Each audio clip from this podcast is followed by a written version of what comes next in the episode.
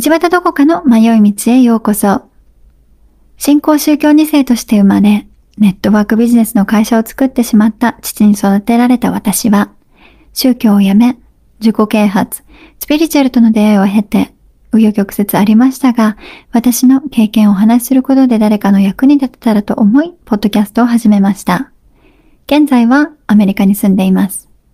ゲイと女の御殿ラジオに出演した回も合わせてお聞きくださいね。それでは本日も早速迷って参りましょう。いつもお聞きくださりありがとうございます。この度、しのぶとなるみの毒舌アメリカンライフに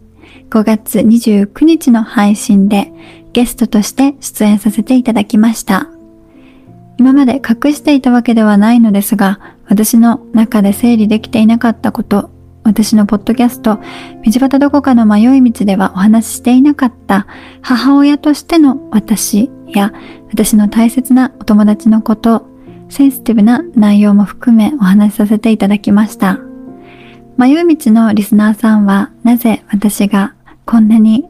新興宗教のことやジェンダー問題、その他諸々についても、ああだこうだ言ってる謎が少し解けたかもしれません。よろしければ、ぜひそちらの回もお聞きください。よろしくお願いいたします。しのぶさん、なるびさん、この度はゲストに呼んでいただいて本当にありがとうございました。とクアメさんの、えっ、ー、と、反響も少しいただいていて、えっ、ー、と、昨日の配信で、そうですね、私の、まだ、なんだって言うんだろうな、話してなかったことというか、別にね、さっきも言った通り、隠してはいなかったんですけど、タイミングがあまりわからなくて、うん、まだ、うん、あまり準備できていなかったのかもしれないですけど、そこまで話す流れに、というか自分がね、勝手に話したんだけど、なったんですが、あのね、きっとお聞き苦しいところもあったと思います。あの収録の後からいろいろと感情が溢れてしまって、そうね、過去は変えられないんだけど、いろいろと過去についてこう思い起こしたりする時間が最近は多かったですね。うん。なんかね、だけどもうそろそろもう私もちょっと前に進もうと思っております。今が止まっているとは言いませんが、これをきっかけになんか変な言い方かもしれないですけど、前に進めたような気もします。それには本当に、えたくさんの支えがあったし、私一人では何もやっていないんですけど、本当にあの私の周りに、周りで支えてくれた人に感謝しています。そしてね、リスナーさんも、あの、優しいお便りとか感想くださった方、本当にありがとうございました。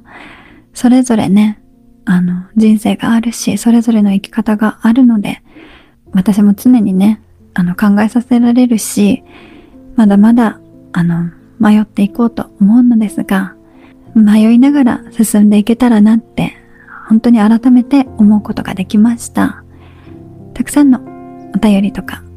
ね、ご感想ありがとうございました。一つ、えっ、ー、と、お便りをいただいたのでご紹介させていただきます。ラジオネーム、音夏さん。道端さん、こんにちは。今日の毒アメを聞いてこちらにメールさせていただきました。道端さんのお話を聞いて言葉では言い表せない様々な思いが頭を駆け巡り、いろんなことを考えました。少し時間を置いてまたじっくり聞きたいと強く思い回でした。私は宗教とは違うのですが、感傷的な両親のもとで脅しや罪悪感と共に育ったので、自分の家庭がおかしいことになかなか気づかず、両親の洗脳から抜けて、自分の足で人生を歩き始めるまでものすごく時間がかかりました。かっこ苦しみを抜けた、もう大丈夫だわ、と思っては、自分が過去の影響を大きく受けていることを知って絶望するということがまだまだ多々あります。個人的な話になってしまうのですが、私は弟を自死で亡くしていることもあり、道端さんのご友人の話を聞いたときは、ご友人が受けた苦しみはいかばかりだったのだろうと心が痛み、それとともに道端さんがご友人に対して感じていらっしゃる様々な思いも自分のことのように感じていました。迷ってていいという言葉も心に響きました。そうなんですよね。迷ってるということは既存の正解に頼らず自分の頭で考えて自分の足で歩いているからこそなんですよね。この言葉や道端さんの生き様にとても励まされ、背中を押していただいた感じがしました。ポッドキャストでご自身のプライベートなことをお話しされるのはとても勇気や体力がいることだったと想像します。どうか今回の放送後、道端さんの体力ができるだけ楽でありますように。どうかご自愛くださいね。あ、御殿祭り私も参加します。今からとても楽しみにしております。ものすごく長文になってしまい失礼いたしました。今回の放送本当にありがとうございました。これからもどこみち応援しています。ということでね、あのー、いただきました。おとなつさん、ありがとうございます。本当にね、きっとこの方も自死で亡くされている、ね、弟さんがいたり、いろんなね、気持ちの中で聞いてくれたんだと思います。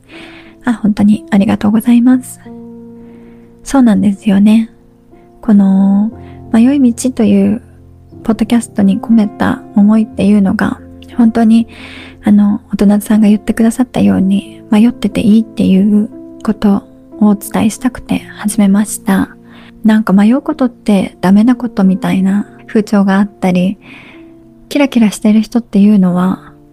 なんかいつも答えが見えていて、明確で目標に向かって輝いている人みたいなイメージがあると思うんですよね。いや、その通りだと思うんです。うん。もちろんそういう時もあるし、それができる時もあるんだけど、そこに支配されずに、他人から与えられる正解に惑わされず、自分の足で一つ一つ迷ってもいいから歩いていること、これが、あの、大切なんじゃないかなって私は思っています。迷うことってとっても辛いんですけど、でもね、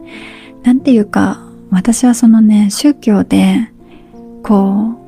笑顔で、完璧で、みんなが微笑んでいて、みんなが、こう、なんて言うんだろうな、そのことを信じきって言葉を発していたり、高揚している姿を見てきたし、そこにいてそういう気持ちにもなったことがあるんだけど、ちょっと今思い返すとね、なんかそっちの方が怖いです。言い方がわからないけど、自分じゃなかった気がします。こうね、ああだこうだ言いながらも、バンバン壁にぶつかりながらも、自分で今、歩いてて、幸せかどうかとか、もうそんなことはどうでもいい。私はただ私が生きていていいってことを認められるのであれば、どんな状態でもそれでいいのかなって思っています。本当にね、あの収録の後はちょっと体調も崩したりもしましたけど、あの今結構ね、配信されてからは、あの、なんていうか覚悟がついたというか、大丈夫になってきました。ありがとうございます。ね、そして御殿祭りも参加してくれるということで、会場でお会いできることを今から私も楽しみにしています。お便りありがとうございました。もう一通お便りをいただきましたので、ご紹介させていただきます。ラジオネーム、なし。毒飴が好きでよく聞いているのですが、あなたのような人が世間一般的に語るべきではないとされている宗教について話していてびっくりしました。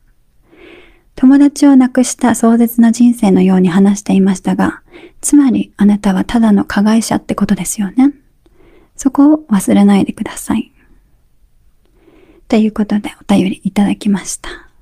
ありがとうございます。ラジオネームなしさん。あなたがおっしゃる通り、一語一句私は否定せずにこの言葉を受け止めております。私自身加害者ってことを認識していますし、忘れてませんよ。そして、私自身、私を一番許していないですし、そこは一生許さないと思いますので、ご安心ください。わざわざメールいただきありがとうございました。正義を語るというのはさぞかし気持ちがいいことなのでしょう。私も正義を語ってまいりましたから、その気持ちがよくわかります。ですが、正義を語れば語るほど虚しくなる。そこも私は知っております。何かまたあればお便りお待ちしております。本日もお聴きくださりありがとうございました。道端どこかの迷い道では Twitter、Instagram をやっております。ハッシュタグどこ道、または道端どこかの迷い道でご感想などをご投稿ください。お便りも募集しております。概要欄の URL からぜひお寄せくださいね。それではまた金曜日にお会いいたしましょう。Goodbye!